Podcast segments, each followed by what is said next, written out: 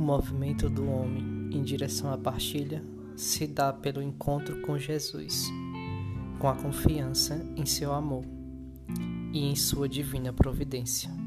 Um dos primeiros frutos da conversão a Jesus na comunidade cristã é a comunhão de bens, o desapego dos próprios bens.